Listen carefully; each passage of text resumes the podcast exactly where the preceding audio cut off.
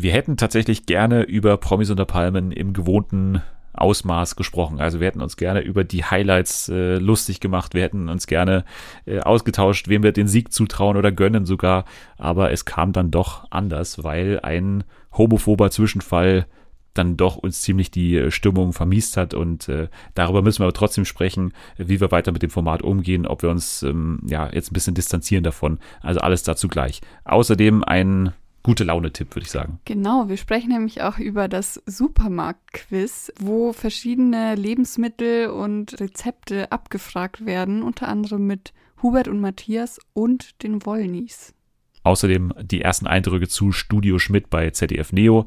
Wir haben eine Serie geschaut bei Netflix, The Serpent, über einen Serienkiller in Thailand und äh, Anni muss ran im Zitate-Quiz und muss erkennen, wo wir denn hier sind. Also alles das jetzt bei Fernsehen für alle. TV for everyone, we really love TV. Primetime, daytime series, even reality. It's TV for everyone, TV for everyone. Willkommen zurück bei Fernsehen für alle an diesem wunderschönen Freitag zu dieser wunderbaren neuen Ausgabe dieses Podcasts. Äh, ja, mit einem Start in eine neue Zeitrechnung, würde ich sagen, weil wir beginnen mit dem Frühling. Also der Frühling ist heute offiziell eröffnet. Und der Frühling ist ja äh, gespickt mit Highlights, kann man sagen, weil äh, natürlich Promis unter Palmen, da werden wir auch gleich äh, drauf kommen, äh, inwiefern dann das ein großes Highlight noch ist, wird die Frage sein. Aber Ex on the Beach ging jetzt gestern am Donnerstag los. Temptation Island läuft noch, äh, ab Mai läuft äh, Mom natürlich. Da freuen wir uns drauf. Der ESC steht an, dann auch im Mai. Und auch die Serienwelt dreht sich langsam weiter. Also Dem, glaube ich, werden wir nächste Woche darüber sprechen. The Mayor of Easttown, uh, The Nevers und so weiter. Also da wird einiges los sein. Und wenn ihr dabei sein wollt und vor allem helfen wollt, dass mehr Menschen noch auf diesen Podcast kommen, dann gerne fünf Sterne da lassen. Das hilft uns sehr. Kann man auch mal zu Beginn darauf ja. hinweisen. Ne? Kann man durchaus mal machen. So, Ihr habt sie schon gehört. Äh, mit einem charismatischen Ja hat sie gerade schon sich eingeführt. Sie war der erste Gast dieses Podcasts und ist auch in Folge 88, glaube ich, da. Hier ist Anni. Hallo. Hallo. ja, wir, zum ersten Mal wieder in einem Studio, deswegen ist die, die Kommunikationssituation so ein bisschen äh, unangenehm. Findest du? Ich bin es halt gar nicht mehr gewohnt. Also ich weiß nicht, was ein Mensch, also wieder noch die groben menschlichen Züge kenne ich nicht mehr so gut. Sozialverhalten und so ist richtig. Ja, also 3D ist gerade für mich ja. so eine neue äh, Entdeckung. Aber dir geht's gut, ne? Du bist geimpft, ja, ne? Stimmt, ja. Kann man auch sagen. Ja. Du hast äh, AstraZeneca dir eine Ladung reingepfeffert. ja. War am Anfang, glaube ich, du hast am Anfang ein bisschen Nebenwirkungen, ne? Das war nicht so ganz. Ja, doch, ich, ich lag eigentlich schon drei Tage flach. Aber jetzt geht's mir gut. Und du würdest ausdrücklich eine Impfempfehlung abgeben, ne? Das, ja, ja, also ich bin pro Impfen. okay, gut, dass wir das geklärt haben. Ist nicht bei allen äh, Kandidatinnen auch von äh, Trash TV auch nicht immer mhm. gegeben. Wir haben gleich eine Kandidatin dabei, glaube ich, die da ein bisschen kritisch ist. Also mhm. hier Melli. Melli Müller. Melli Müller, genau. Ja, wir sind gleich mittendrin bei Promis unter Palmen und ja, äh, einigem, was wir zu besprechen haben, weil äh, das war natürlich ein Auftakt, wie wir uns ihn nicht gewünscht haben. Mhm. Ich weiß nicht, wie es äh, dir ging, wie du dich auf das Format gefreut hast, weil ich war ja immer so ein bisschen kritisch auch schon letztes Jahr und habe es zum Beispiel auch nicht in meine Top-Trash-Formate des Jahres reingepackt, weil mir diese ganze Nummer mit Claudia Obert und so weiter mhm. dann am Ende schon zu weit ging, beziehungsweise ich das Format ja auch immer relativ unspannend finde, beziehungsweise da ist halt gar keine Fallhöhe da, weil du weißt, da sind irgendwie die größten Trash-Nasen der Welt da drin fast und werden aufeinander losgelassen mit viel Alkohol. Was sollte da anderes passieren ja. als das, was man dann letztendlich bekommt? Aber trotzdem haben mich in diesem Jahr die ganzen Previews und die ganzen Trailer haben mich alle irgendwie erwischt. Dieses ganze Viva Papaya, also das hat irgendwie, keine Ahnung, hat mich irgendwie auf einen guten Moment erwischt. Ja. Und ich habe mich wirklich gefreut, auch äh, weil da auch so Leute dabei sind wie Hendrik und, und Kelvin, die jetzt zwar schon auch oftmals vorkamen, aber vor allem die so zusammen zu sehen, mhm. so hat mich irgendwie schon bisschen heiß gemacht, aber ja, die Vorfreude war dann sehr schnell leider wieder verflogen, muss man sagen. Ja, also ich habe mich irgendwie schon drauf gefreut. Ich habe auch angenommen, dass dadurch, dass ähm, seit eins Jahr letztes Jahr so viel Kritik bekommen hat, wie sie damit umgegangen sind, dass sie dieses Jahr das irgendwie besser machen oder halt drüber nachgedacht haben und sich irgendwas überlegt haben, dafür, dass sie so viele Trash-Promis, also so richtig krasse, trashige Promis eingeladen haben. War vielleicht auch ein bisschen naiv, aber ich habe mich schon irgendwie gefreut drauf.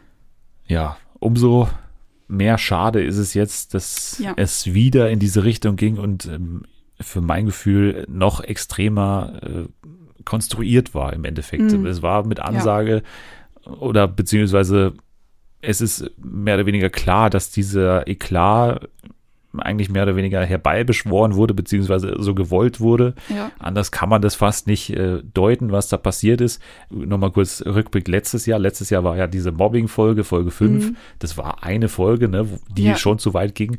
Aber jetzt halt gleich am Anfang äh, diese Nummer, das kann man nicht anders äh, sehen, als dass äh, man bewusst so einen Knaller am Anfang haben wollte. Das kannte man beim Sommerhaus zum Beispiel auch sagen. Also da waren wir auch äh, kritisch und haben darauf hingewiesen, dass das natürlich schon irgendwie über die Grenze hinausgeht. Aber hier war es halt von Anfang an auch mit der überhaupten Besetzung von äh, Ja. Prinz Markus schon Also zum das, Scheitern verurteilt. Ich kann mir gar nicht vorstellen, also der äußert sich ja schon öffentlich auch drüber, dass er die AfD wählt zum Beispiel. Es war auch bekannt, das kann man überall nachlesen, dass man dann jemanden trotzdem einlädt in sein Format. Also das macht man ja nur, wenn man Konfrontation und Provokation haben möchte. Also Du weißt halt zu 100 Prozent, was du bekommst. Also Ja, damals war er bei genau. Promi BB und da können wir uns noch alle an die Szenen erinnern mit, äh, glaube ich, Jessica Paschka, ne, die ja so extrem bedrängt hat da in diesem Pool, was dann Ekelhaft. immer so drüber gelacht wurde und ja, so. Äh, aus heutiger Sicht, glaube ich, weiß ich nicht, ob, ob das nicht eine größere äh, Diskussion dann hervorrufen würde. hm, Aber gerade wenn man sieht, das haben wir damals auch gesagt, als die Liste rauskam, Prinz Markus, Emmy Russ, so eine Kombination, da weißt du zu 100 Prozent, was passiert. Mhm. Du kannst nicht sagen, oh, da bin ich überrascht, wenn der die irgendwann falsch anfasst oder Ja, so. ja, das klar. kann man nicht sagen. Ist nicht passiert, es ist in eine andere Richtung gegangen, die jetzt auch nicht so super äh, überraschend ist für einen verurteilten Straftäter, aber es ist dann trotzdem noch mal schlimmer geworden, als man es, glaube ich, ähm, ja, hätte sich ausdenken können. Also natürlich jetzt alle äh, mitbekommen, was passiert ist. Also mm, im Prinzip brauchen wir über keine andere Szene reden und äh, habe auch lange nachgedacht, wie wir jetzt damit umgehen, ob wir das in den nächsten Wochen dann noch so ausführlich besprechen, wie ich es eigentlich dann vorhatte. Also Mhm. klar, wir wollten Ja. da auch dabei sein, aber leider vergeht einem da so ein bisschen die Lust daran, wenn man dann eben sieht, äh, normale, ich glaube, Frühstückssituation nee, ne, das war oder Abendessen. Abend. Ja, er war nämlich schon sehr betrunken. Genau, das war, also klar, das war dann die Ausrede, beziehungsweise die Rechtfertigung, auch von einigen anderen übrigens, ne? Die sind dann auch nicht unschuldig. Ja, ich finde, ja, Genau, aber nochmal, äh, also Katie Bam, ne, äh, Drag Queen und äh, war bei Promi BB dabei, Mhm. war bei Queen of Drags dabei und eben Prinz Markus von Anhalt sitzen da am Abendessen und aus dem Nichts mehr oder weniger äh, geht so ein Gespräch los, was von Anfang an schon völlig äh, überzogen ist und Aber auch kurz, er hat ja schon, als sie sich kennengelernt haben, bei der Situation hat er ja auch schon so sehr übergriffige Fragen gestellt, so ja, von wegen. bist du der Mann oder die Frau Genau, bist, so. und bist du schwul oder also er hat schon von Anfang an so gestichelt, mehr oder weniger. Und dann am Abend ist es halt eskaliert. Ja. Ich will den auch nicht unterstellen, dass das irgendwie sozusagen ihm auferlegt wurde von Sat 1, weil das kann man auch nicht spekulieren letztendlich, Mhm. aber es war schon auffällig, dass der von Anfang an irgendwie auf 180 war, so, Ja. so keine Ahnung, der, der, der, also man hat das Gefühl, auch bei anderen übrigens, dass die äh, durch den Lockdown vielleicht auch und diese Isolierung, die die davor hatten, das soll jetzt alles gar keine Rechtfertigung sein, aber vielleicht so ein bisschen so eine Erklärung, dass die alle da aufgekratzt sind und überhaupt nicht mehr wissen, wie man mit Menschen interagiert und so. Weil der war ja von, wie gesagt, von Anfang an bei Katie so kritisch, aber auch bei allen anderen so. Also der war ja irgendwie noch mal extremer, als man ihn eh schon Ja. kennt. Und hatte da irgendwie so eine Mission da drin. Und das hat sich dann, äh, ja, im negativen Höhepunkt dann gezeigt in diesem Gespräch. Also es ging, also man muss es auch gar nicht alles wiederholen, aber es ging halt darum, dass äh, er halt es anscheinend eklig finde, Mhm. dass äh, da äh, Wenn sich, Männer sich wenn Männer sich küsse- küssen, küssen, wenn es genau. überhaupt zu irgendwelchen Zärtlichkeiten kommt und dass er das halt nicht äh, für gut heißt, so hat er einfach so gesagt. Ja, Äh, also er hat es schon ein bisschen brutaler dann ausgedrückt, hat auch äh, Katie ähm, als Schwuchtel beleidigt Ja. auch. Also war schon sehr krass, ja. fand ich. es war einfach ein, ein homophober Ausfall und Ja. äh, das kann man nicht anders sagen und da kann man auch keine Entschuldigung oder so gelten lassen, die er dann danach so ein bisschen gebracht hat, Aber die aber das- überhaupt nicht äh, ernst gemeint war und diese Alkoholrechtfertigung finde ich auch klappt auch nicht bei einem, der wirklich einen Dauerpegel hat. Also Mhm. der ist ja auch dafür bekannt, dass er sich abfüllt. Es war einfach äh, eine Szene, wo man danach hätte Konsequenzen ergreifen müssen, oder? Ja, auf jeden Fall. Ich weiß jetzt auch nicht mehr ganz genau, wie es war, weil ich mir die Folge nicht nochmal angucken konnte. Aber wenn ich mich richtig erinnere, dann ähm, kam auch absolut nichts aus dem Off dazu. Es Doch, kam, also es kam es was kam- danach, ja, aber erst kam- äh, zwei Minuten später. ja, so, genau. Aber während die Situation passiert ist, finde ich, hätte man schon irgendwas machen können, weil zum Beispiel letztes Jahr bei dem Claudia-Vorfall kam was aus dem Off. Ja. Also auch nicht viel, aber es kam was. Und dieses Mal war es, glaube ich, nur so eine Aussage von wegen, ja, um, um Prinz Markus kümmert sich Katie selber oder später, irgendwie Ja, sowas. ja. Also es war aber nicht wirklich, keiner hat das eingeordnet, dass das, was gerade passiert ist, absolut unterste Schublade war und auf keinen Fall so stehen gelassen werden kann. Genau, also später, als es dann zur Entschuldigung kam, dann äh, war irgendwie so ein Satz wie, ja, heute zeigt er sich irgendwie reumütig und äh, nach seinen homophoben Ergüssen oder so. Also da wurde das äh, Ding mal beim Namen benannt schon, aber es war halt ungenügend mal wieder. Und man fragt sich, warum, weil äh, ich bin ja auch der Überzeugung, das habe ich beim Sommerhaus damals gesagt, wenn etwas passiert, dann hat man leider keine andere Wahl, als es auszustrahlen für meine Gefühle. Die Fehler Mhm. sind davor passiert und die passieren danach. Also lade ich den überhaupt ein und wie ordne ich es ein bei der Ja. Ausstrahlung? Da sind für mich die Fehler. Aber du kannst in einem Reality-Format, wo sich alles so ein bisschen auf das andere bezieht und diese ganze Nominierung später, die wäre ja, also man hätte ihn davor rausschmissen schmeißen müssen, aber wenn man es drin lässt, dann ergibt die ganze Nominierung Ja. keinen Sinn, wenn du die Szene rausschneidest. Also das ist einfach schwer umsetzbar, glaube ich, wenn man sagt, man, man lässt die Szene komplett raus und blendet Schwarzbild ein, irgendwie hier ist ein homophober Ausfall passiert. Keine Ahnung, das hätte schon auch eine Wirkung, aber ich finde es nicht so wirklich praktikabel und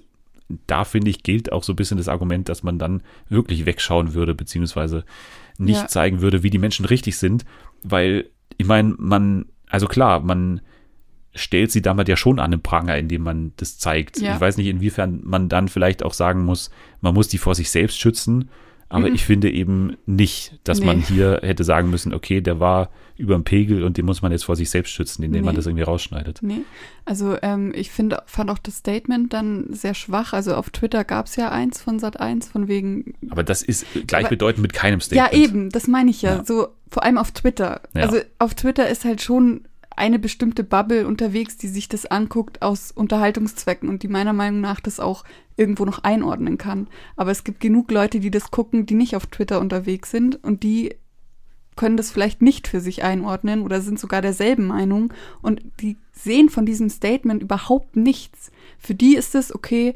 Sat1 hat das ausgestrahlt, ähm, sagt nichts dagegen, alles klar. Für, also, weißt du, was ich meine? Das ist Ja. ja, was ist das? Ein Twitter-Statement ist ja nichts, was irgendwie alle Menschen erreicht, die das geguckt haben. Ja, also das hat Millionen von Zuschauern und bei Twitter erreicht man, wenn es gut läuft, äh, 10.000 Mhm. Retweets oder so. Ja, Also das ist einfach nicht genügend und es ist halt einfach ein Alibi, wenn man sagt, ja, wir haben doch ein Statement rausgegeben, Ja, aber auf. Twitter und du hast Monate Zeit, in denen diese Folge bearbeitet wurde oder geschnitten wurde. Da schauen x tausend Menschen drauf davor und müssen die Folge abnehmen und da sagt keiner, äh, das, also wenn, dann müssen wir es hier einordnen, weil später auf Twitter, das äh, Mhm. erreicht es nicht ganz die Millionen. Das ist einfach dann kalkuliert, weil dann, äh, wenn du mal dir vorstellst, wie so eine Produktion abläuft, dann, wie gesagt, diese ganzen Abnahmen und so weiter, da muss man dann, also für meine Begriffe, meiner Meinung nach, ist eine Meinung, muss man irgendwann gesagt haben, okay, wir haben einen Staffelauftakt, der muss irgendwie in die Medien. Wir wollen die Quoten aus dem letzten Jahr, die eh schon sehr gut waren, nochmal toppen. Und wir brauchen irgendwie eine Schlagzeile. Und ja, dann das mit Homophobie zu erzeugen, ist einfach falsch. Und äh, ja, dann ist es halt sehr, sehr schade, dass dann der Rest der Folge da so drunter leidet und man eigentlich gerne drüber lachen würde, aber man noch unter dem Eindruck steht, was davor passiert Mhm. ist. Äh, weil danach muss man sagen, hatte die Folge ja schon auch ihre guten Aspekte, beziehungsweise auch da natürlich ist wieder diese Alkoholproblematik da. Also so ein Andreas mhm. Robens, der wäre wahrscheinlich schon dreimal umgekippt, wenn der das getrunken hätte, was Calvin getrunken hat an, an dem Abend weil diese Konfro mit Calvin, Henrik und Melanie, die fand ich eigentlich ja. richtig geil, aber. Ja, auch das Liebesdreieck, so Emmy, Calvin und ja, Elena, das war auch witzig. Das war auch witzig, aber äh, war, also inwiefern ja, sollen wir jetzt hier drüber sprechen und sollen wir sagen, irgendwie, das ist richtig geil gewesen, das war ein Highlight. Nee. Wenn davor das andere passiert ist, es würde nicht richtig sein und äh, es fühlt sich auch nicht richtig an.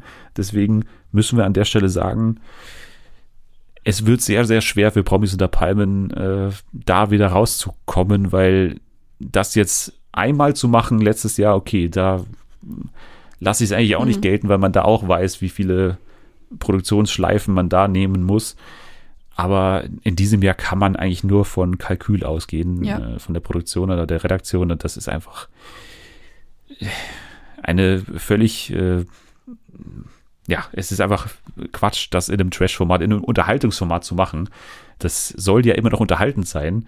Und das ist es dann halt nicht mehr. Und ich kann nee, auch verstehen, wenn dann irgendwie nicht. Anredo sagt, er äh, zieht sich da zurück mhm. und twittert nicht mehr dazu. Ähm, ich weiß nicht, inwiefern da ein Boykott hilft. Das hat er auch gesagt, das äh, weiß er auch, dass das im Endeffekt jetzt auch keinen großen Unterschied machen wird. Deswegen fände ich es persönlich besser, wenn wir weiterhin schon beim Format bleiben, und vielleicht die Aufklärungsarbeit machen, die die Folge selbst nicht macht und dann immer trotzdem mal schauen, was da passiert. Nicht mehr das so abfeiern, wie wir es vielleicht vorhatten, aber trotzdem noch mit einem Auge draufbleiben und schauen, wie sich die Staffel entwickelt, ja. würde ich sagen. Mhm. Gut, dann lassen wir es damit gut sein. Promise in der Palmen. Leider, leider, leider ähm, ging es in eine völlig falsche Richtung und äh, ja, man kann nicht sagen, dass man das nicht hätte irgendwie riechen können. Naja. Kommen wir zu, ja, ich finde dann doch Wohlfühlformaten, die ich leider nicht mehr verfolge, weil ich irgendwie freitags keinen Bock habe, letztendlich zu schauen und donnerstags meistens keine Zeit habe für GNTM. Ja. Deswegen würde ich dir mal kurz die Berichterstattung überlassen. Was, was sagt die Außenreporterin von, von beiden Formaten? Was ist vorne aktuell in Unterhaltungssicht? Also bei mir auf jeden Fall Let's Dance. Ja. Also ich liebe das irgendwie so. Schon seit ein paar Jahren habe ich, hab ich das richtig ins Herz geschlossen, das Format, so ein richtiges Wohlfühlformat bei mir. Und da ist die spannendste Entwicklung, finde ich gerade, dass Nicolas Puschmann, der Ex-Prinz Charming, der mit einem Mann tanzt, sehr gut abschneidet die letzten beiden Male. Einmal mit 30 und einmal mit 29 Punkten. Also der entwickelt sich gerade so ein bisschen. Das ist ja volle Punktzahl, oder? Ja. Ja, also ja. einmal volle und einmal einen Punkt weniger. Das freut mich irgendwie so, weil er auch so voll dabei ist und sich auch immer freut und ähm, ihm das ja so wichtig war, dass er mit einem Mann tanzen darf und das auch alle anderen sehr gut finden und das auch total unterstützen und es mittlerweile also so was er erzählt, auch sehr gut in der Community ankommt. Genau, und sonst halt so ähm, Rurik, Rurik Gislason, ich, und genau und Valentina Pade sind so die, die ganz oben die stehen, sage ich jetzt mal. Genau. Macht Spaß immer noch und ich freue mich jede Woche, das zu gucken. Genau, und GNTM, muss ich sagen, nervt mich zurzeit so ein bisschen. Also da hatte ich jetzt auch schon in letzter Zeit ein paar Donnerstage, wo ich dann irgendwann abschalten musste, so wenn es um die Entscheidung geht. Es zieht sich so lange. Es ist einfach so. Immer noch eine Werbung, immer noch eine Werbung. Es ist so nervig zum Schluss. Da kann ich, also da spare ich mir die Zeit. Ist das so unspannend? Dann, also ja, ich finde aber so, da ist keine nach. Spannung drin. Ja, also das nervt mich unglaublich, aber ähm, ja, jetzt sind es, glaube ich, noch elf oder nee, jetzt noch. Da fällt zehn. ja auch immer nur eine raus. Das ist ja, ist ja glaube ich, 17 Folgen lang dieses Jahr. Ja. Das ist ja Wahnsinn, wie lange sich das äh, zieht. Und äh, da passiert ja, also wahrscheinlich auch Corona-bedingt natürlich in diesem Jahr fast immer dasselbe. Ne? Also man ja. hat fast immer den gleichen Aufbau. Man hat kaum Jobs, ne, die vergeben werden, sondern. Ja, jetzt fängt es langsam an, ja. aber ich finde es tatsächlich auch, ist natürlich der Situation bedingt, aber ich finde es auch mega langweilig dieses Jahr, weil da ist mehr passiert davor. Du fährst mal ähm, Mit dem offenen Bus durch Asien Los Angeles. Oder so. genau, Los Angeles, dann bist du in der Villa. Die sind jetzt seit Wochen in diesem komischen Apartment da in Berlin, das richtig hässlich ist einfach. Das Big Brother Loft da. Ja, es sind dann alle da in so einem Schlafsaal. Also mich nervt so richtig irgendwie. Ja. Aber da können sie nicht, also da können sie nichts dafür, aber trotzdem. Na, ich fand die Bachelor-Villa zum Beispiel in diesem Jahr irgendwie ganz cool da, in diesem Berliner. Ja, also da denke Haus. ich, also theoretisch könnte man schon Location-Wechsel machen, aber es wäre wahrscheinlich auch ein bisschen Ja. aufwendig, einfach in Berlin irgendwo anders hinzugehen. Aber naja. Wahrscheinlich. Ähm, Ja, und dann immer am Ende diese, diese Modenschau, dieser, dieser Ja. Catwalk dann noch. die sind auch immer verrückter und immer merkwürdiger und das sind auch Und die dann so eine riesigen Emoji aufgesetzt bekommen. und das so. fand ich so witzig. da musste ich echt lachen. Aber auch so ähm, merkwürdige Juroren sind dann dabei. Also Otto Walkes. Ach stimmt, wie war die Folge eigentlich? Ich habe die gar nicht leider gesehen. Ähm, äh, leider. Ja, es war ganz amüsant. Aber weißt du, der hat, war ja dann auch beim Walk in der, in der Jury. Ja. Was kann er denn dazu beitragen? Also, und auch einmal der Freund von äh, Stefanie Giesinger, Max Butler, war auch da. Der Stimmt, wusste auch ja. nicht, was er da jetzt eigentlich soll. Also, ich glaube, das war die Folge, wo ich ausgestiegen bin in diesem Jahr. okay. Ja, also äh, man hat schon auch ein, klare Favoritinnen, glaube ich, mittlerweile. Also hier äh, die so. äh, Dings mit den Locken. Solin. Ja, Solin. Ich, nee, die nervt. Naja, aber ich meine jetzt für Favoriten so, für ja, Heidi auch. Also für Heidi, ja, schon, wahrscheinlich. finde ich, klar auch als Ja. Siegerin äh, im ja, Gespräch. Doch, das, ja. Ansonsten haben wir die eine mit den, ja, die Alex haben wir dann die eine mit den roten Haaren. Wie heißt sie? Ist sie schon raus mittlerweile? Welche?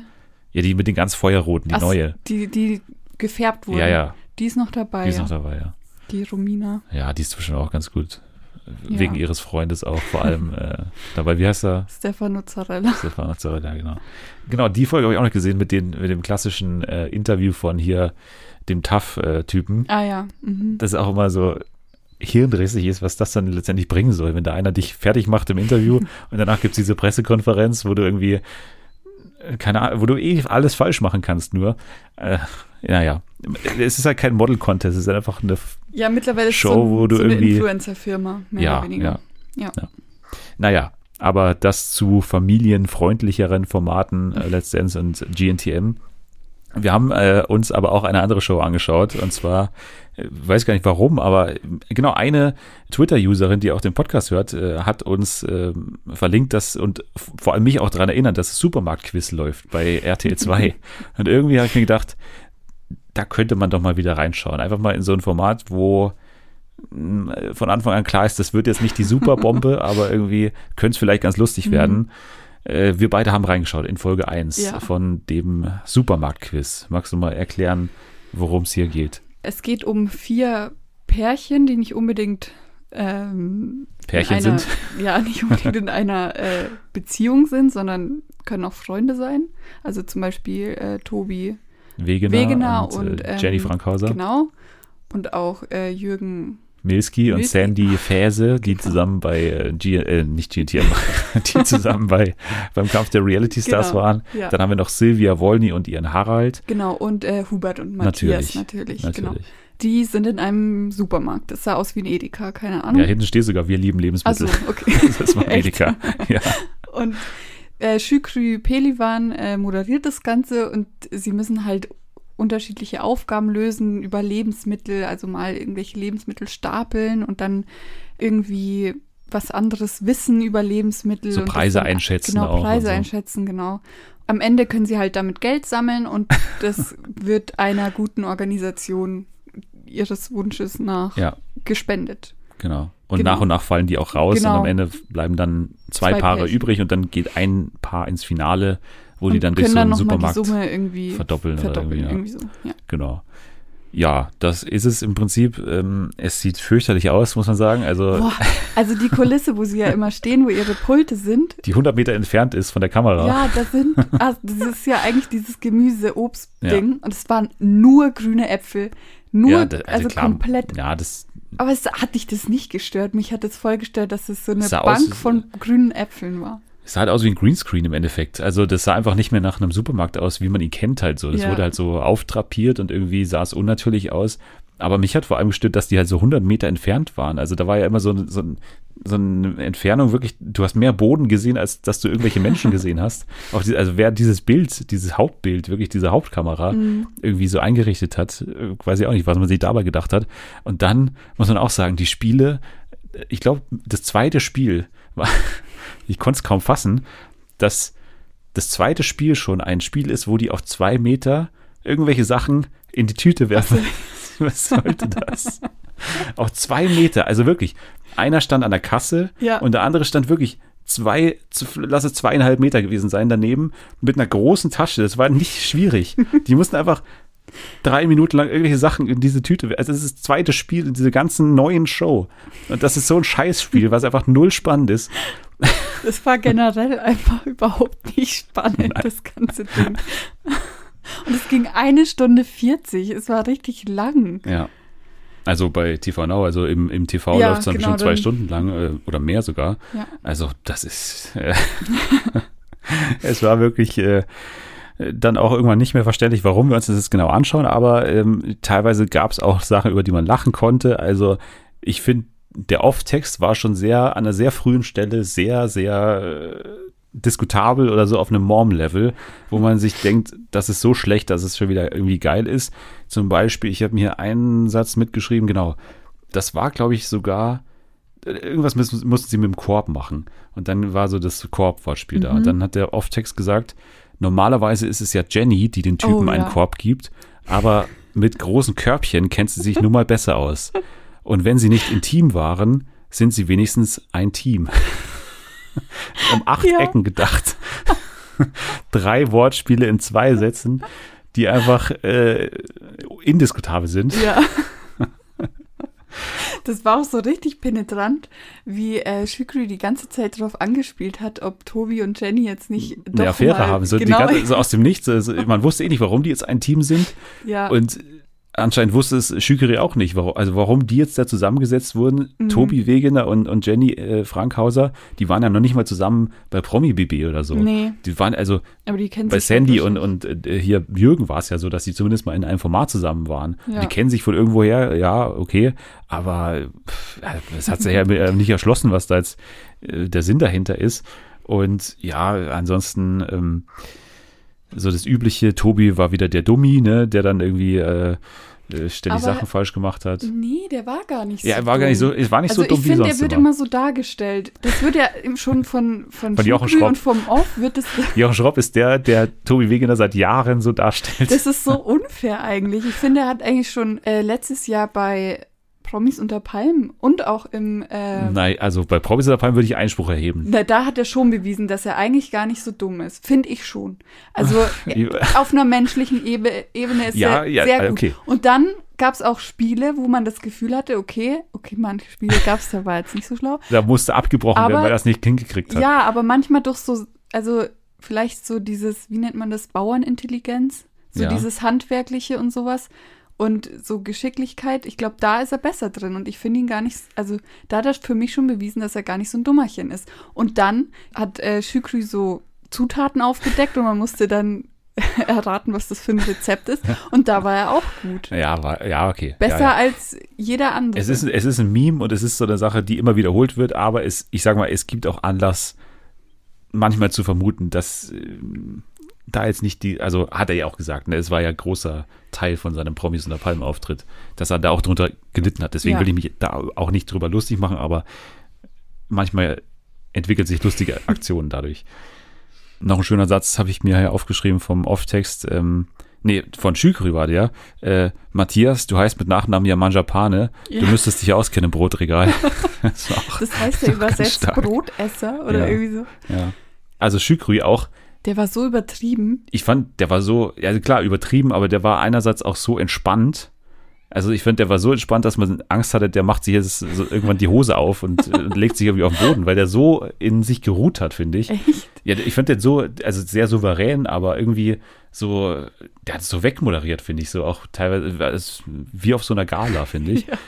Ja. Und irgendwann hat er den Satz gesagt, also so einen Witz gebracht, der auch nicht äh, irgendwas hervor, also der irgendwie auch nicht erfolgreich war, aber er hat gesagt zu äh, Sandy, einer von euch geht jetzt nach vorne und legt ein Teil ab und damit meine ich, Sandy, nicht deine Hose, sondern irgendein Produkt.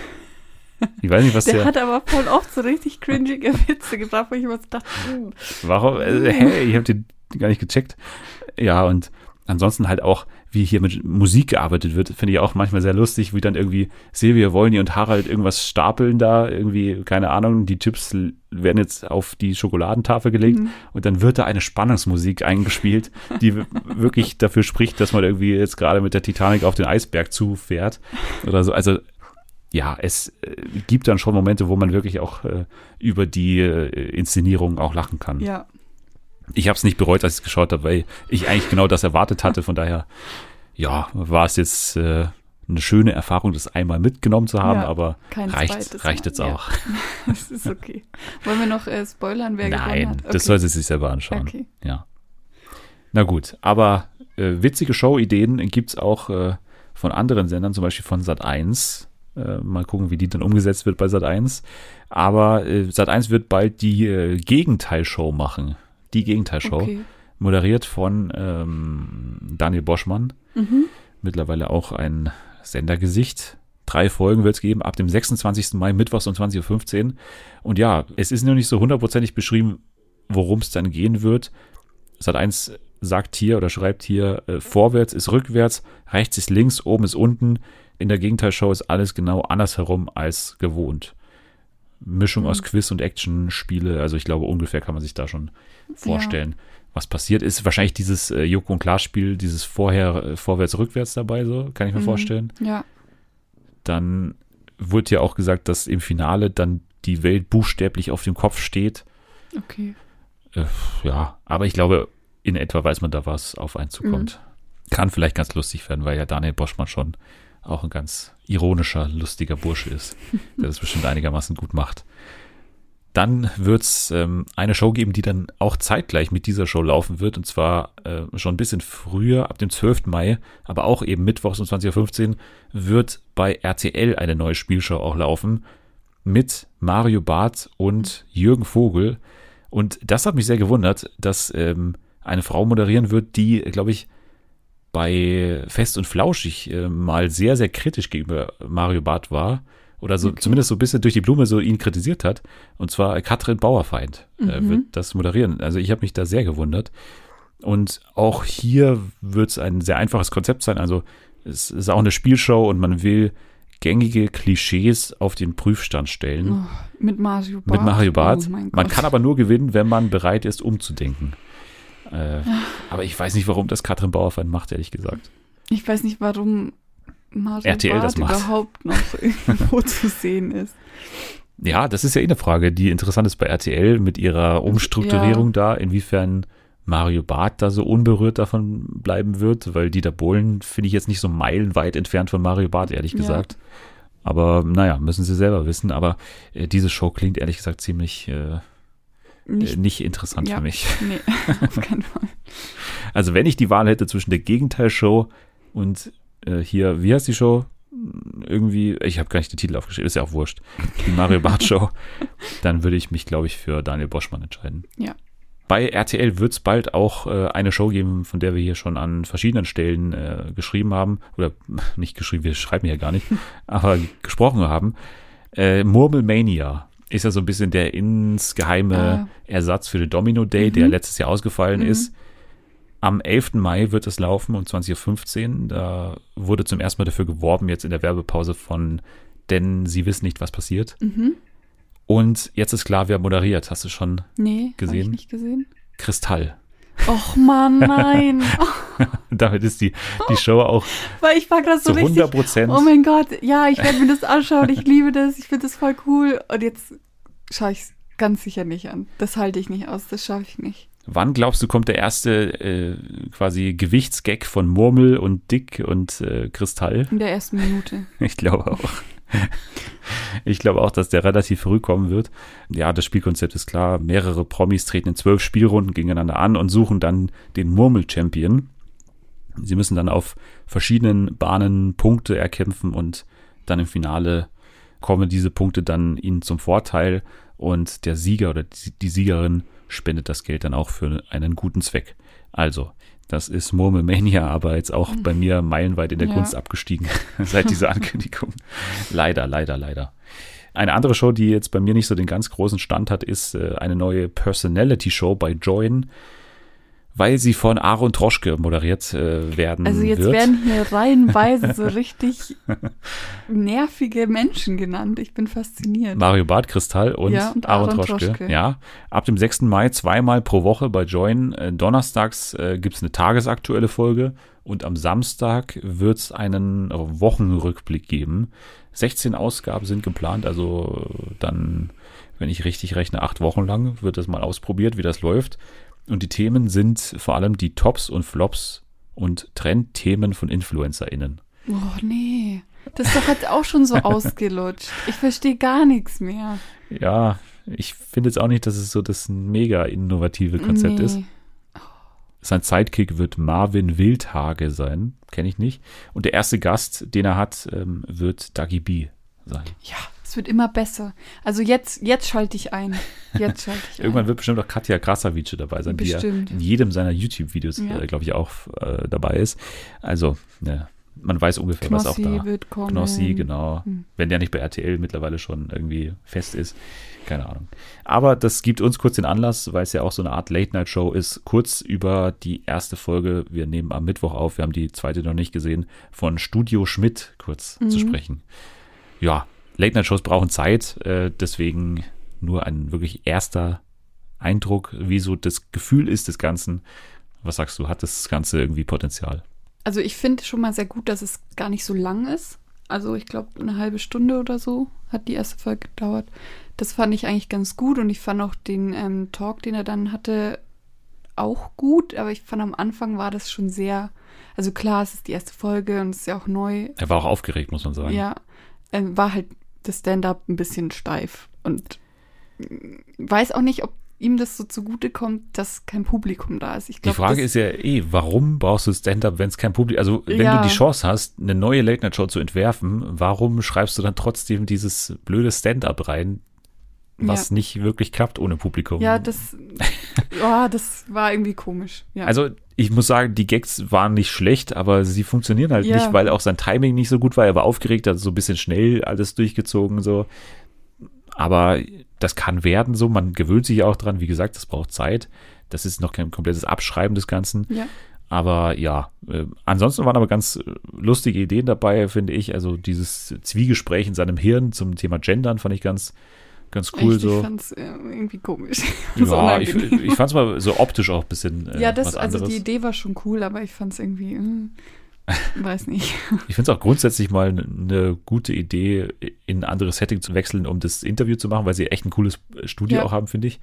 Wo die dann auch sehr viel mit so Lichteffekten und so gearbeitet haben bei diesem Spiel, was sie auch gespielt haben, was ich nicht so super äh, einfallsreich fand, wenn du da hier die äh, True Crime ja, aber Podcasterin ich hast. fand's ganz nett. Ja, war nett. Ähm, ganz aber cool was war, ich ja. sauwitzig fand, war der Einspieler oder das Kurt Intro. Brödel. Achso, der, der, der, Das- das Intro, ja, das, fand ich auch Intro, cool. Das fand ich echt witzig. Also da war ich schon so, oh mein Gott, ja, geil. Ja, wie das dann am Ende so ganz leise wird, ne? Das fand ich ganz gut. Ja. wie dann am Ende irgendwie so, irgendwie so Grillen zirpen oder so ist dann, das fand ich auch mal eine nette Idee. Und dann hat Kurt Brödel noch so, ein, so eine kleine Dia-Show gemacht, das fand ich auch cool, also fand ich auch in Ordnung. Und ich finde schon jetzt, dass er eigentlich ein besserer Interviewer ist als Böhmermann. Ich fand immer katastrophal als, als Interviewer, oder meistens zumindest. Und auch Klaas hat da ganz sicher nicht seine Stärken im Interview. Ich fand da ihn schon ganz gut. Mhm. Also da war er schon interessiert und war auch sehr höflich. Ja, Hat mir gut gefallen. Ja, ich war jetzt nicht so da das klassische Late-Night-Interview, was immer so auf diese Gag-Schiene Ja. gebracht wird. ich denke, da ist schon Potenzial da. Muss man halt jetzt mal gucken, wie sich das so entwickelt. Was ich nur hasse, sind immer Entweder-Oder-Fragen. Ich hasse Entweder-Oder-Fragen, weil ich finde es so viel benutzt mittlerweile. Überall in jeder Instagram-Story Ja. von irgendeinem so einem kleinen Radiosender. Immer wenn da irgendein Promi da ist, entweder oder. Äh, Marmelade oder Honig. Äh, das interessiert doch keine Sau. Ja, das stimmt. Aber apropos ZDF. Das ZDF bekommt eine neue Moderatorin für ein neues Format und zwar für das Format Doghouse wird eine bekannte Also RTL-Moderatorin Doc wie der Hund oder? wieder hin, wieder Hund, Also- genau. Es wird auch ein Hundeformat und zwar moderiert von Sonja Zietlow. Ja, ah, okay. die wird ein, ein neues Hundeformat im ZDF machen. Okay, alles klar. Wird diese klassische, also für mich klingt das Konzept jetzt nicht so super innovativ. Es gab es ja auch schon mal, äh, diese klassische Hundevermittlung halt. Also wo sie dann da wahrscheinlich da sitzt und, und so Hunde vermittelt ins, in, ins Fernsehen. Also es soll so Ich hasse diese Shows. Partnervermittlung für Hunde. Oh soll's nee. Sein. Ich finde generell Hundeshows so anstrengend. So Ja. immer diese Hundetrainer und was weiß ich und Gibt es einiges, ja. Die Welpen-Coaches, der Ja, Welpen-Trainer, ich, Martin ich Rutter. ganz schlimm.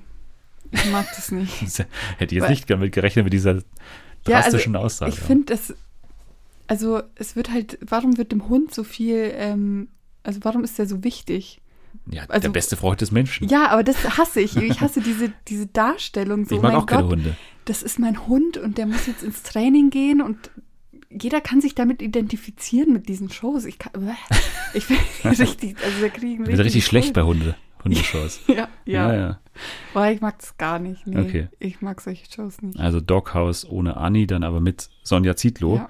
Aber wenn wir bei den Öffentlich-Rechtlichen sind, können wir auch gleich über die Vorbereitungen für den ESC Oh, sprechen. Da gibt es die ersten kleineren Meldungen am 22. Mai. Ja, wie gesagt, findet der in Rotterdam statt. Mhm. Ich glaube, mittlerweile sind auch schon alle dann bekannt, oder? Ja. Alle, alle TeilnehmerInnen, ja. Genau. Ähm, in der ARD, beziehungsweise im ersten, wird es wieder den klassischen Countdown für Rotterdam geben um 20.15 Uhr, wieder mal moderiert von Barbara Schöneberger, wie immer. Ach so, okay. an der Reeperbahn. Ach so, ja, okay. Dieser Countdown der davor. Ja, ja, ja. Genau, und äh, musikalischen Gäste werden sein Jan Delay, Sarah Connor, Micha Schulte und Zoe Wies oder Wes. Ja, du die ähm, hat The Voice Kids gewonnen, glaube ich, Ah. vor zwei Jahren oder letztes Jahr. Genau. Die ist auch sehr erfolgreich jetzt, ja. Ja, ja, habe ich gelesen. In der Ankündigung, dass die sehr erfolgreich anscheinend gerade ist. Äh, es wird eine Live-Schalte wie immer geben zum, äh, also zum Beitrag, also zu, Ja. zu Jendrik. Ja, danach wird es dann auch wieder bis mitten in die Nacht die. ESC-Nachbesprechung geben, äh, die Ja. Aftershow-Party. Bei One wird es davor schon, also vor alledem, schon eine Vorabendshow geben, eine ESC-Finalprognose heißt es, mit Alina Stiegler und Stefan Spiegel von irgendeinem Podcast, glaube ich, sind die, die Okay. das Ganze nochmal einschätzen. Fach Mhm. männlich und fachfraulich. So. Okay. Ja. Wer ist aktuell dein äh, Favorit, Favoritin? Oh. oh. Also ich, Äh, die, die Augen werden groß also ich bin ja absolut für Island, weil ich, also, schon wieder. ja, aber das ist ja sind derselbe. die gleichen, Es ja. ist der, also dieselbe Band. Und ich fand es halt letztes Jahr so gut, dass ich dieses Jahr will, dass sie gewinnen. Und das Lied ist auch nicht, also klar, es ist nicht so der, der Knaller wie letztes Jahr, aber es ist, finde ich schon, es hat Ohrwurmpotenzial und ähm, ist wieder so, so von, von der Stimmung her Ähnlich. Genau, ja. Und was ich gesehen habe, was ganz hoch gehandelt wird, wo ich jetzt aber nicht so der Fan davon bin, ist die Schweiz tatsächlich.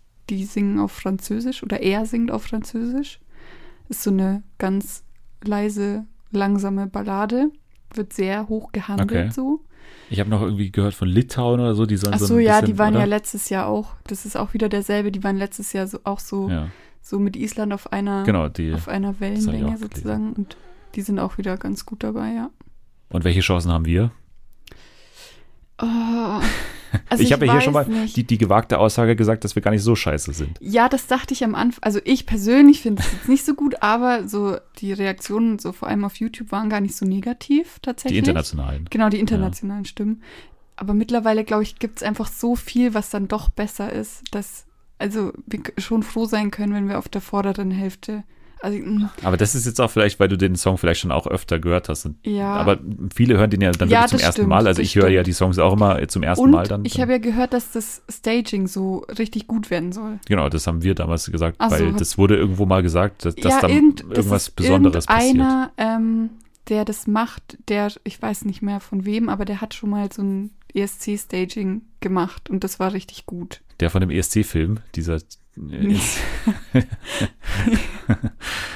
Also ja, deshalb kann sein, dass das auch noch mal was rausholt. Hat nicht auch Großbritannien irgendwie so einen besonderen Act dieses Jahr?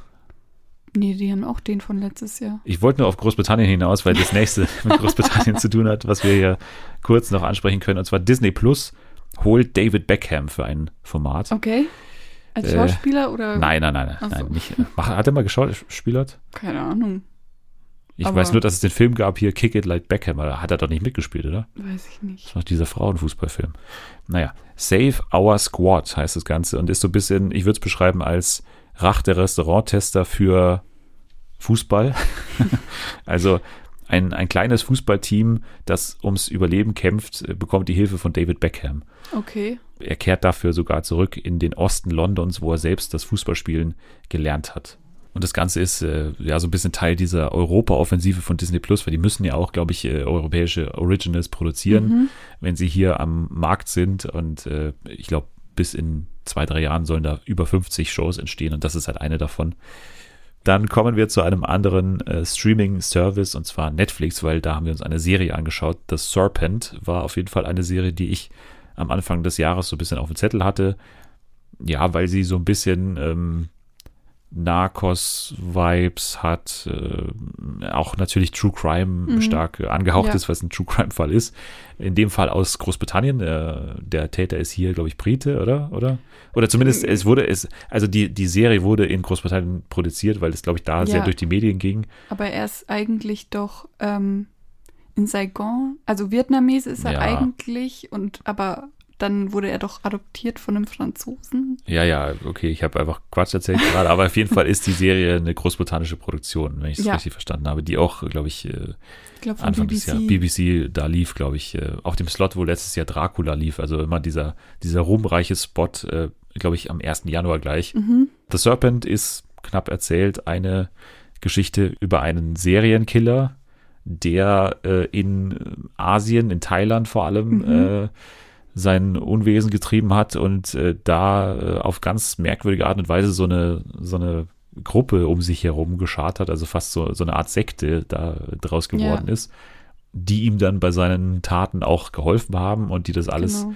aus so einem komischen Antrieb auch gemacht haben, der Ja. nicht ganz klar ist. Äh, Die ganzen Opfer von ihm, die sind vor allem Teil des Trail of Hippie oder Hippie Trail. Hippie Trail, genau, ja. Ähm, Also es sind vor allem so Touristen, die damals so in den 70er Jahren halt da hingereist sind und es waren halt vor allem so spirituell angehauchte Menschen, die da in Asien so ihre Bestimmung finden wollten. Und Genau. er hatte wohl so einen unterschwelligen Hass gegen die oder so. Genau, und ich glaube, eigentlich wollte er halt das Geld von denen, oder? Also er hat sich ja, Ja. daran bereichert. Es gibt acht Folgen, es ist eine Miniserie, ist abgeschlossen und die Folgen sind alle 60 Minuten lang. Mhm. Das zu dem ganzen Rahmen. Ja, wie hat's dir gefallen? Mm, Wir also haben beide fünf Folgen gesehen, Genau, ne, zur also noch Einordnung. nicht ganz fertig. Ich finde es schon spannend. Also man möchte wissen, wie man, also wie das ausgeht, obwohl man es halt auch hätte googeln können, aber äh, also es ist spannend erzählt und ich finde das auch gut, weil die Serie springt ja immer so ein bisschen in Perspektiven und dann auch wieder in der Zeit sehr viel. Extrem in der Ja. Zeit. Ne? Also, Ähm, ich finde es aber eigentlich ganz gut, weil einerseits wird es dann zum Beispiel aus der Sicht von ähm, ihm, also von dem Serienkiller erzählt und dann springt es in einer anderen Folge wieder zu einer Nebenperson und dann wird es aus die Ereignisse, die passiert sind, aus deren Sicht erzählt. Das finde ich eigentlich, also es hat mir Spaß gemacht anzugucken. Oh, aber irgendwie war mir auch irgend, also irgendwann hatte ich so einen Punkt erreicht, wo ich so richtig mich unwohl gefühlt habe, weil das schon so, ich weiß nicht, immer bei diesem True Crime Ding, wo ich weiß, es ist wirklich passiert, habe ich irgendwas so ein unwohles Gefühl, weil das dann so aber real hier, ist. Ja, aber hier finde ich es gerechtfertigt, weil er oder die Serie nicht so den großen Fehler macht, den so als äh, so Als ultra Held, sympathisch Ja, oder genau, so. ja. Also der ist schon nicht ein angenehmer Typ Nee. und das machen sie auch nicht. Sie haben ja das Glück, dass sie einen sehr charismatischen ähm, Charakter auf der anderen Seite haben, der Mhm. ihn jagt. Also der der Knippenberg. Knippenberg, genau. Wovon ist der? Der Aus äh, Holland. Genau, der äh, So ein Sekretär. Sekretär, Staatssekretär irgendwie da an der Botschaft auf jeden Fall Mhm. und der sich irgendwie diesem Fall annimmt, obwohl er ja dafür gar nicht äh, zuständig ist. Ja, Den finde ich gut, obwohl der Schauspieler mir nicht so ganz immer gut gefällt, aber das ist ein guter, charismatischer Protagonist auf jeden Fall auf Ja. der Seite, den man auch braucht, finde ich, in so einer True Crime-Sache. Und man schafft eine gute Abgrenzung zum sehr unsympathischen ja. äh, Killer auf Ja. der anderen Seite. Das funktioniert gut. Aber ich finde es interessant, dass du das mit der Zeit gut fandest, beziehungsweise dass es dich nicht komplett rausgeschmissen hat, weil mich hat es manchmal rausgeschmissen, ehrlich gesagt. also ich war so ein bisschen zwiegespalten, weil ich davor einen Artikel gelesen habe von äh, Alan Sepinwall in der äh, Rolling Stone, der genau über diese Art und Weise zu erzählen geschrieben hat ähm, und hat geschrieben, dass eine Geschichte erstmal linear funktionieren muss, also dass die erstmal sozusagen auch so funktionieren muss, dass man nicht ständig herumspringen muss. Also da bin ich mir eben nicht so sicher, ob das auch so funktionieren würde und ob man sich da so ein bisschen, weil du, du hast schon große Abstände zwischen den ganzen Ja. äh, Morden und so weiter. Und die Opfer einzuführen ist auch immer ein bisschen schwierig. Deswegen war das vielleicht notwendig, aber ich finde, es klappt nicht immer so wirklich gut. Es ist extrem lauter Vogel hier. Ich hoffe, der war nicht zu laut.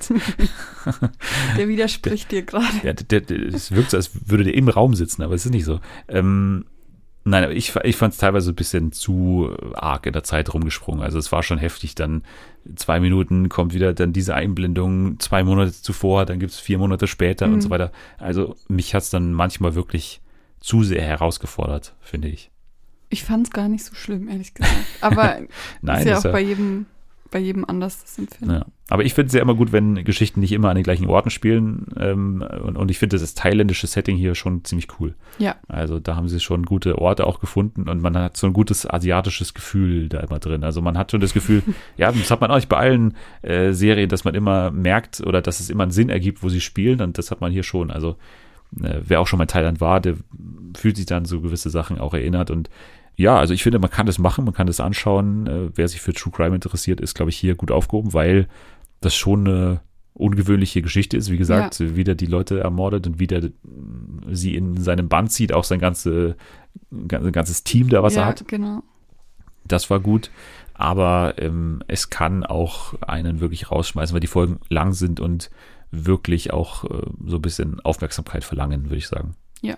The Serpent, also durchaus eine Empfehlung, aber man sollte schon eingefleischter True Crime Fan sein, Ja. finde ich, ähm, damit das klappt. Aber sie machen nicht den Fehler wie viele anderen True Crime Ja. Sachen, dass man hier zu sehr Genau. den Täter glorifiziert.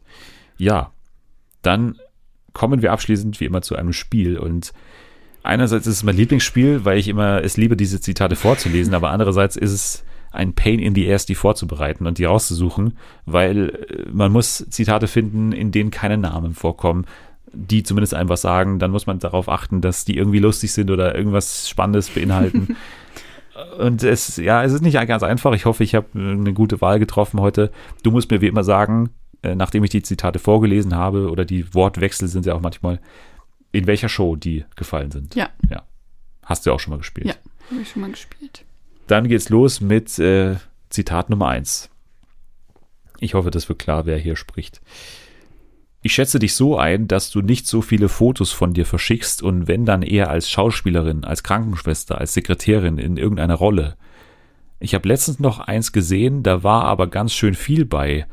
Also da habe ich schon dein Unterhöschen gesehen, Schätzelein. Ach, Meltem. Doch, doch. Und das sah gut aus. Das war nur an dich privat. Nein, nein, es sah gut aus.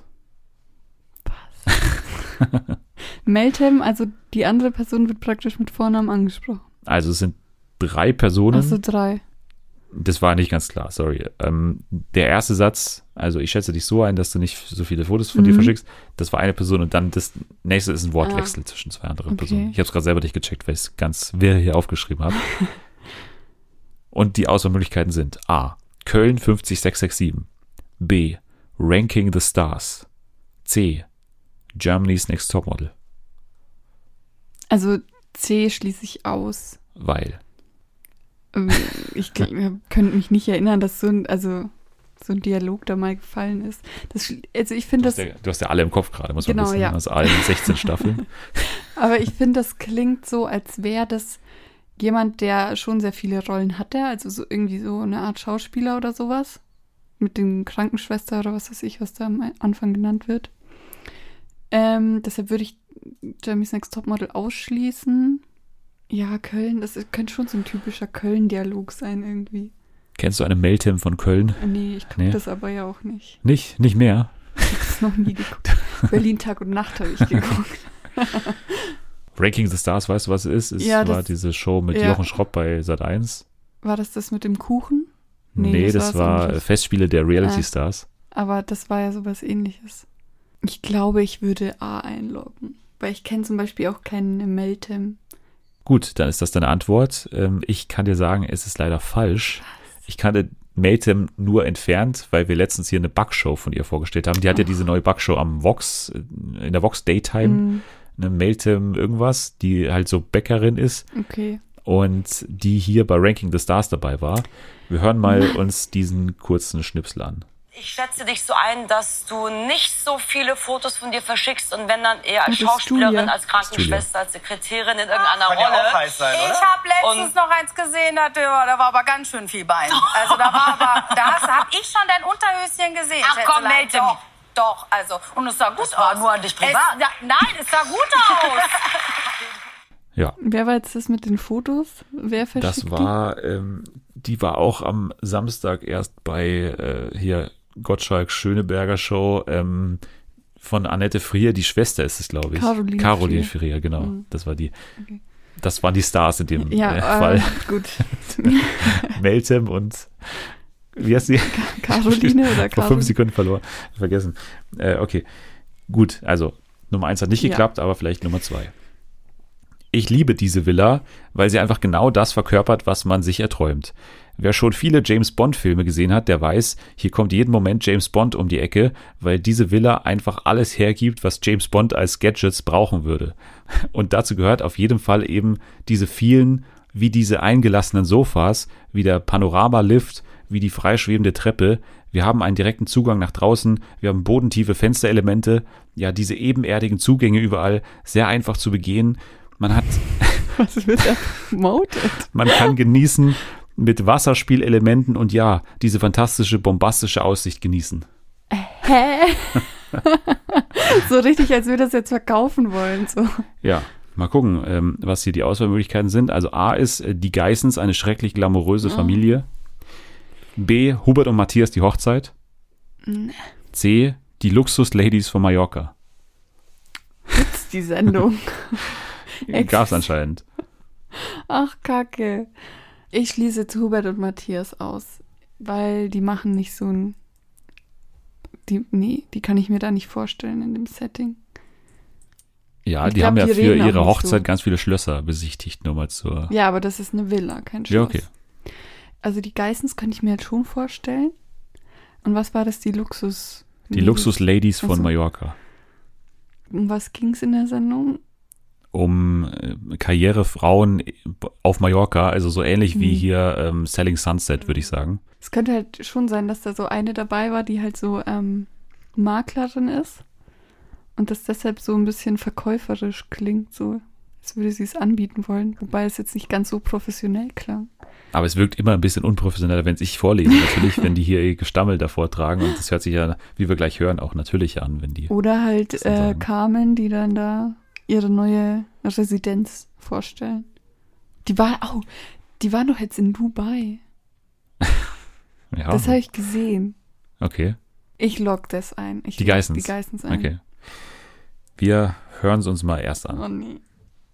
Diese Villa, weil sie einfach genau das verkörpert, was man sich erträumt. Wer schon viele James Bond Filme gesehen hat, der weiß einfach, hier Die kommt Musik, Moment ey. James Die Bond um die Ecke, weil diese Villa einfach alles hergibt, was, was James Bond als Gadgets äh, brauchen würde. Und dazu gehört auf jeden Fall eben diese vielen, ähm, ja, wie, wie das eingelassene Sofa, wie der Panoramalift, wie die freischwebende Treppe. Wir haben den direkten Zugang nach draußen. Wir haben bodentiefe Fensterelemente, ähm, ja, diese ebenerdigen. Zugänge überall sehr einfach zu begehen. Man kann genießen mit Wasserspielelementen und Jetzt fällt mir ja, auf, diese wie viel die fantastische, eigentlich bombastische genießen. Ja, wunderschön, Ach oder? Mann. Es war eine der Luxus-Ladies auf Mallorca. Ja. Tatsächlich, es war eine Maklerin, die, äh, glaube ich, da vor allem Villen an Reiche und Schöne da äh, verkauft. Mhm. Unter anderem hat sie, ich habe da kurz reingeschaut, ich habe es auch nur bei TV Now irgendwie zufällig entdeckt, als ich auf, als ich mal nach Mallorca gesucht habe, bin ich auf diese Show gestoßen. Und dann hat sie irgendwie erzählt, dass gerade Bastian Schweinsteiger sich da eine Villa gekauft hat. Ah, okay. Ja. Schön. Kann man sich mal anschauen, die Luxus Ladies von Mallorca. ist eine ganz gute, Die klingt ja schon mal sehr sympathisch und engagiert, die gut. auf jeden Fall. So, dann haben wir als nächstes einen Ich will Dialog. wenigstens einen Punkt jetzt. Ich glaube, das äh, kriegst du hin hier beim dritten. Es ist ein Dialog zwischen zwei Personen. Irgendwann kommt eine dritte Person rein und sagt so einen Satz, aber das, glaube ich, checkt man schon. Hi Sandra. Grüß dich, Adriano. Adriano, kannst du mal ein Butterbrot schmieren, bitte? Ich? Das machen nur die Frauen. Das machen nur die Frauen, hat er gesagt. Vielleicht. Ah, sie wollte wissen, ob ich der Hausmann bin, der das Butterbrot schmiert, morgens für die. Da fehlt noch Grünzeug obendrauf. Ja komm, für die Optik. Ein bisschen noch an der Seite, an der Seite. Er hat ein Brot geschmiert. Ich überlege mir das nochmal mit den Ansprüchen runterschrauben. Lieber nicht. Bei Adriano war ich so komplett, oh mein Ja. Gott. Aber die Sandra hat da nicht dazu Wäre ein bisschen zu gepasst. einfach, wenn es Ja, jetzt hier ja. Love Island Adriano wäre. A. Das perfekte Dinner. B. First Dates. C. Paradise Hotel. Oh, kannst du es mir nochmal vorlesen? Nein, ich lese jetzt hier nicht nur noch alles vor hier. Es ging um ein Butterbrot und äh, um eine äh, nicht besonders äh, irgendwas mit Grünzeug. Wahrscheinlich Schnittlauch oder so, was sie noch Grünzeug, genau. Grünzeug war das Wort, was ihr gefallen ist. Okay, ich schließe das erste aus. Das perfekte Dinner. Das war ja schon eher so auf Flirt-Basis. So, der muss jetzt so ein Butterbrot schmieren für jemanden. Und beim Dinner schmiere ich doch kein Butterbrot für irgendeine. Also Antwort ist Paradise Hotel. C. Paradise Hotel. Okay, dann hören wir es uns mal an. Hi, grüß dich, Adriano. Hi. Adriano, kannst du mal Butterbrot schmieren, bitte? Ich? Das machen nur die Frauen. Das machen nur die Frauen, hat er gesagt. Vielleicht, ah, sie wollte wissen, ob ich der Hausmann bin, der das Butterbrot spielt morgens. Ach für- so, der ist dann da. Ja, da fehlt noch. Grünzeug Ja. oben drauf. Ja, komm. Für die Optik, ne? Genau, ein bisschen Aber an der Optik. Seite, an der Seite. Super. Er hat ein Brot geschmiert. Aber ich überlege mir das nochmal mit den Ansprüchen runterschrauben. Lieber nicht. Das Ja. ist halt ein Wechsel zwischen dem richtigen Dialog Ja. und diesem, wo sie vor dieser Wand stehen. Ich mache es normal nicht so gerne bei diesem Spiel, aber ich finde, hier hat man es machen können, weil es nicht so komplett aus dem Zusammenhang dann einreißt. Aber ich finde, man hätte es wirklich an dem Butterbrot vielleicht machen können, weil das ja Roland Trettel ist, der Koch. Ja, Also da habe ich gedacht, vielleicht so ein bisschen, ja heute war Daher. nicht so mein Tag. na, macht nichts. Aber es waren ja interessante Zitate dabei. Also Ja. checkt mal hier die Luxusladies von Mallorca aus. Das ist gleich eine ganz gute Show. Na schön, aber es war nicht dein Tag, aber trotzdem äh, kann man ja auch die Folge bewerten äh, mit bis zu fünf Sternen. Was würdest Ja. du heute vergeben? Ähm, fünf. Fünf, ja. Ja, Ne, Eine knappe fünf, würde ich sagen. ja, gerade so. Gerade so, okay, aber trotzdem noch fünf. Äh, aber man kann auch noch äh, gerade so eine Bewertung schreiben. Äh, das, das funktioniert alles. Also nehmt diese Möglichkeit wahr. At FernsehtFA kann man diesem Podcast folgen und äh, dir auf Twitter kann man wo folgen? Mit dem Handle Ja, Annie Loves U. sehr gut. Okay, dann äh, schreiben wir uns das alle mal auf kurz. Jetzt müssen es alle notiert haben. äh, Hashtag Fernsehen für alle. Bewerten, Sternchen, nee, Sternchen gibt's nicht mehr bei Twitter seit acht Jahren. Äh, Herzchen. Herzchen geben und so weiter. Das kann man gerne alles machen. So, jetzt sage ich danke fürs dabei sein. Ich danke, dass ich wieder hier sein durfte. Immer wieder gerne, auch wieder im äh, direkten äh, Kontakt. Ihr habt mich nicht zu sehr abgeschreckt, muss ich sagen. äh, nächste Woche dann alles äh, zu den ersten Folgen von The Circle US, was heute losgeht. Ja, ich habe tatsächlich schon die ersten zehn Minuten gesehen. Geil. Ja. Nee, nicht am Freitag, es ging ja sogar am Mittwoch schon los. Ja, Es ist das Wunder der Aufnahme, wie das alles gerade zeitlich zusammenpasst. Aber okay, äh, Dem bei Amazon schauen wir, also die ähm, Serie, die so sehr in der Richtung Jordan Peele geht, äh, Horror und so weiter. Da äh, hat sich Selma sehr drauf gefreut. Mal schauen, wer dann zu Gast ist nächste Woche. und äh, wir sch- ja, schauen mal, wie wir mit Promis unter Palmen weiterverfahren. Also äh, alles das dann nächste Woche. Ihr könnt jetzt schon mal abschalten. Wir äh, kaufen und setzen ein Haus auf Mallorca. Tschüss.